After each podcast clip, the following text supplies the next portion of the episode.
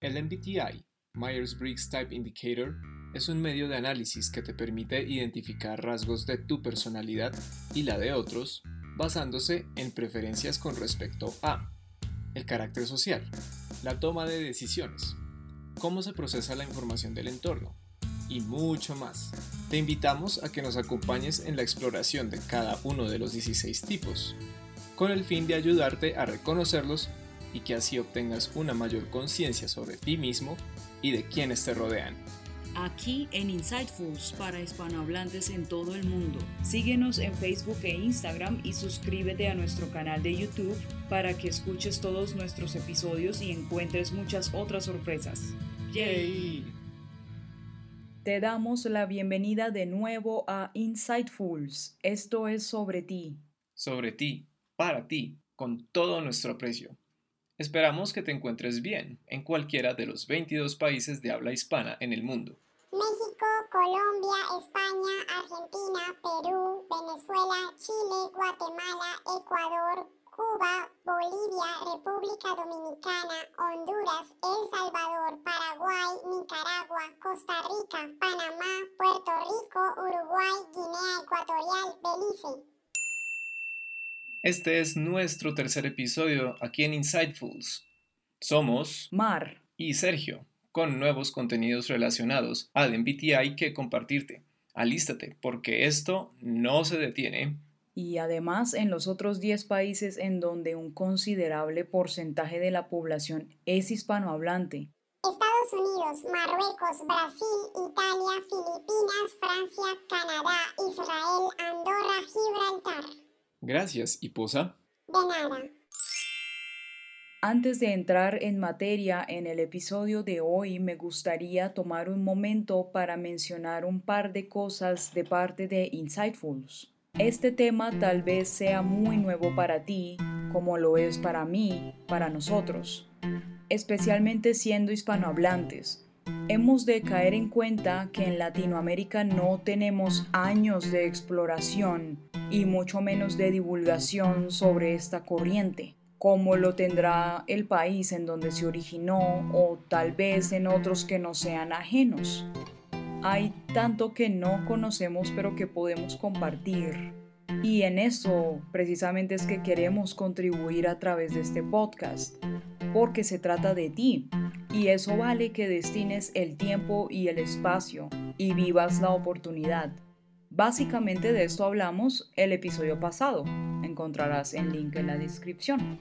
Lo segundo es que date la libertad de revisar cada episodio tanto como quieras, como necesites, como gustes. Si tienes dudas, escríbenos, déjanos tus comentarios, que nos encantará leerte.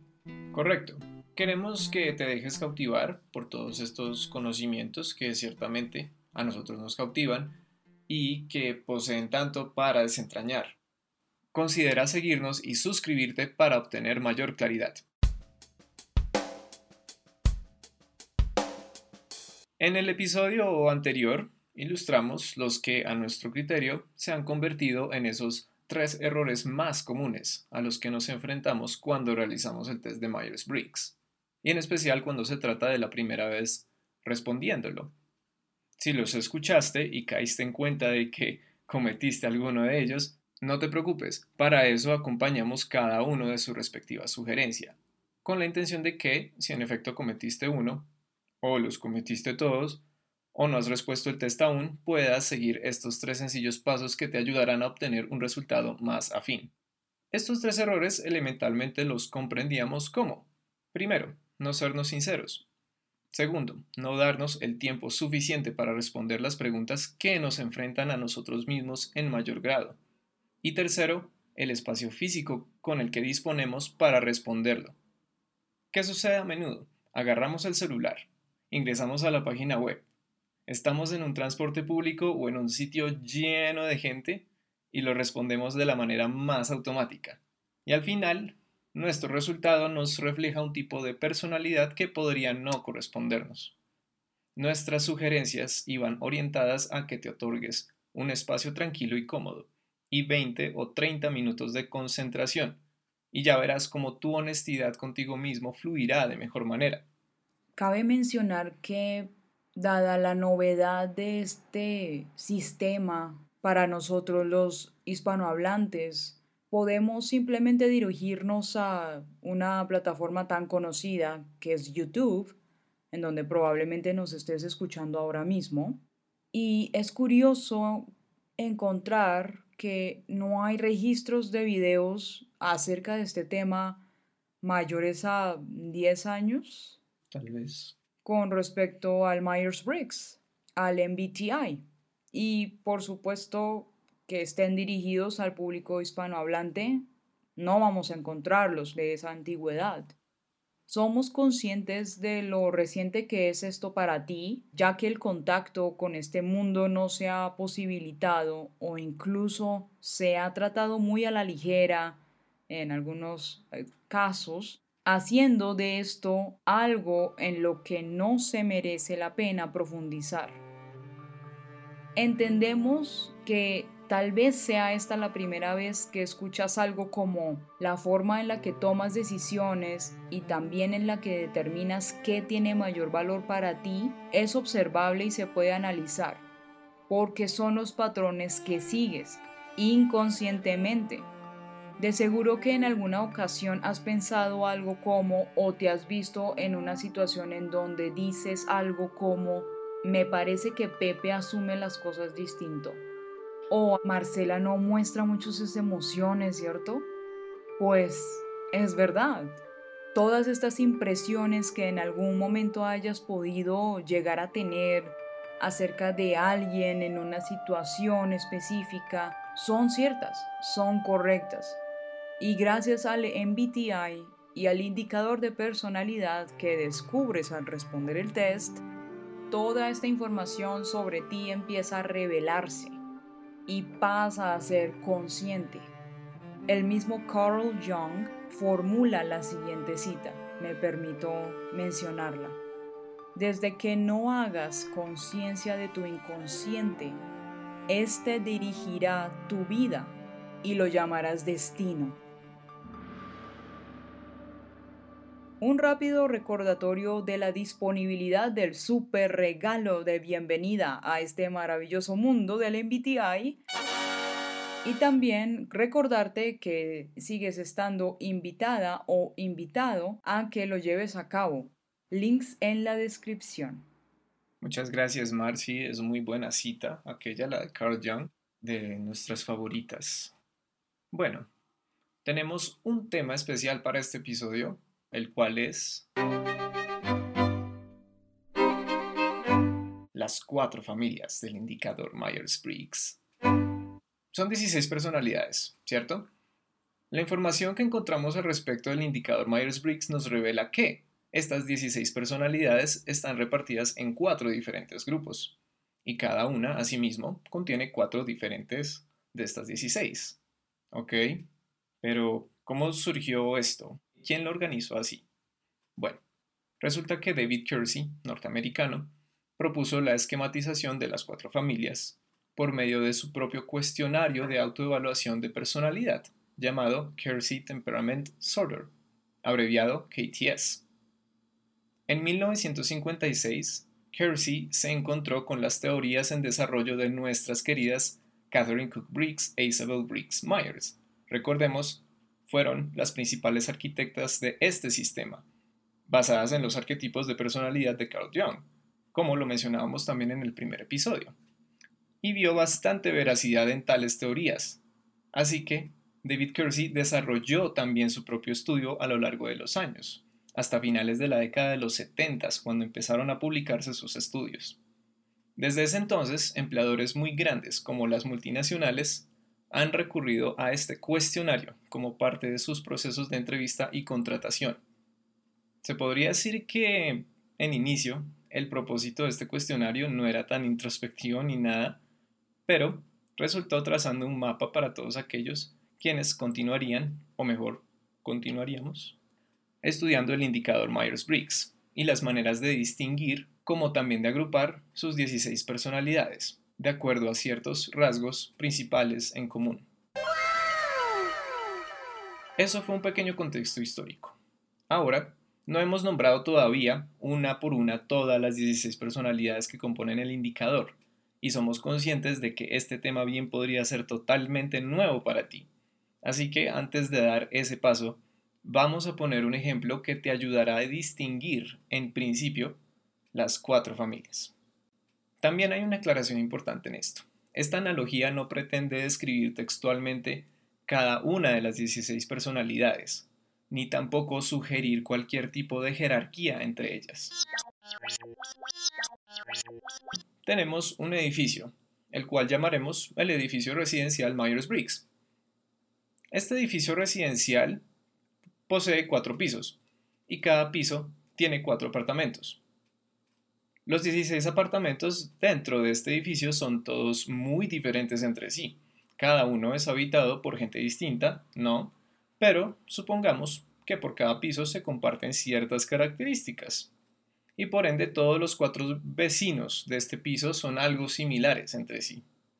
Entonces, decimos que en el primer piso vive gente que casi nunca está en casa, gente que trabaja mucho por fuera, sale temprano, llega tarde, invierte su tiempo libre muchas veces afuera también. En el segundo piso tenemos cuatro vecinos que son tranquilos. Ellos viven solos, Podrían ser adultos mayores o solteros, solteras, no tienen hijos, no hacen mucho escándalo y son vecinos cordiales también, cuidadosos.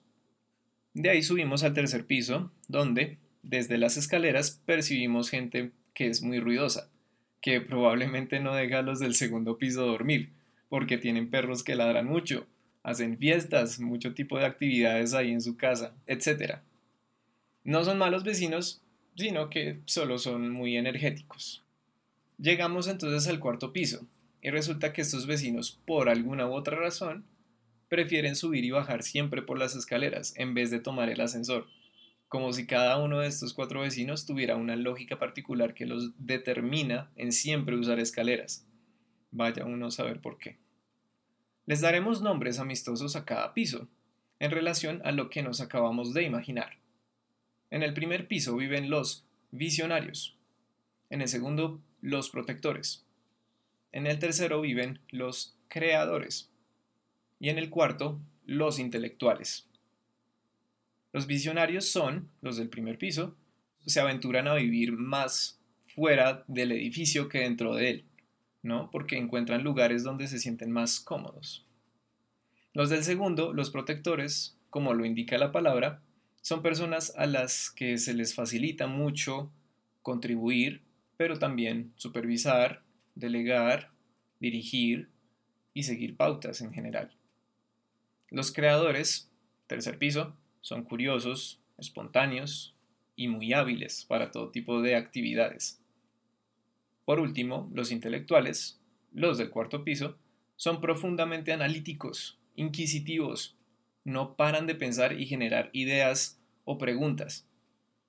Vamos a procurar hacer siempre repasos y aclaraciones o repeticiones de los conceptos o incluso ilustrar otros ejemplos diferentes si hace falta. Así que vamos parte por parte. Así es.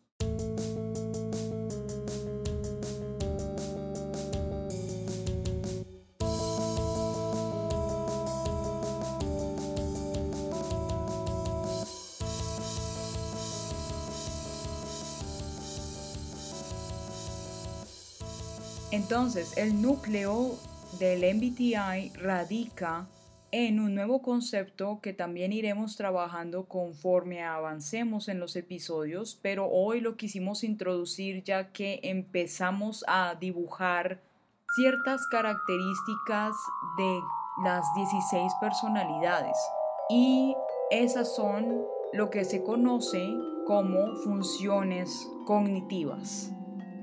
¿Y qué es eso? ¿Ah? ¿Cómo así funciones? Esto consiste básicamente en la manera en que percibes la realidad y cómo la evalúas. Tenemos estos dos pilares, cómo percibo la realidad y cómo la evalúo. Aclaración muy importante. Noten que no hemos hablado ni de comportamientos ni de acciones sino meramente procesos mentales. Entonces, las funciones cognitivas, las que correspondan a tu indicador de personalidad, una vez hagas el test apropiadamente y sigas las recomendaciones que mencionábamos en el episodio anterior y descargues el super regalo de bienvenida que te va a servir muchísimo para esto, vas a descubrir cuál es tu indicador. Es decir, vas a descubrir, volviendo al ejemplo del conjunto residencial Myers-Briggs, en qué piso te encuentras y cuál es el número de tu apartamento es como ese código. Estas funciones cognitivas son a tu indicador de personalidad como el sistema operativo es al celular que usas. Es decir, algunos tenemos un celular que es Android. Otros tendrán el celular que usa iOS. Pero igual en ambos van a funcionar las aplicaciones y lo que sea que descarguemos. Digamos que es ese sistema operativo. ¿Cómo está organizado y estructurado ese cableado? Y que en este caso el dispositivo pues seríamos nosotros, cada uno, serías tú. Tenemos dos canales a través de los cuales recibimos la información de lo que está a nuestro alrededor. Uno es a través de los sentidos, todo lo que es palpable, a, simple vista, tangible, que podemos visualizar, tocar, toda la información que obtenemos a través de los sentidos es una manera en la que percibimos la realidad, justamente. Y la otra manera es la intuición. Esto consiste en todo lo que está detrás, entre líneas o implícito. Es algo más abstracto. Y ahora, las funciones cognitivas también nos revela cómo evaluamos el mundo, ¿recuerdan? Los dos canales a través de los cuales evalúas el mundo, la realidad, es a través de valores, es decir, qué gusta, qué no gusta, qué se concibe como malo, entre comillas, o bueno, también entre comillas, y el otro canal es la lógica, es decir, qué tiene sentido, cuál es la verdad de todo, por así decirlo. Esto fue una definición de lo que es función cognitiva. Es un concepto muy importante para entender lo que es el sistema en sí para poder hablar después de cada una de las 16 personalidades, que es lo que vamos a hacer en episodios a futuro, hay que tener este concepto muy, muy claro. En el próximo episodio vamos a ahondar sobre las funciones cognitivas, ya vamos a explicar cuáles son. Entonces, no te olvides de suscribirte, compartir nuestros contenidos, visita nuestras redes, chequea nuestros memes, pide tu regalo, que es la traducción del test de Myers-Briggs, está muy bonita. Ha sido un placer, como siempre, es decir, dos veces, tres con esta. Nos escuchamos próximamente. Espero que hayas disfrutado este episodio que tuvo un contenido mucho más reflexivo y profundo para que cada vez tengamos más claros los elementos que hasta el momento hemos abordado acerca de este maravilloso mundo de MBTI. Nos escuchamos pronto. Hasta luego. Hasta la próxima. Insightfuls out.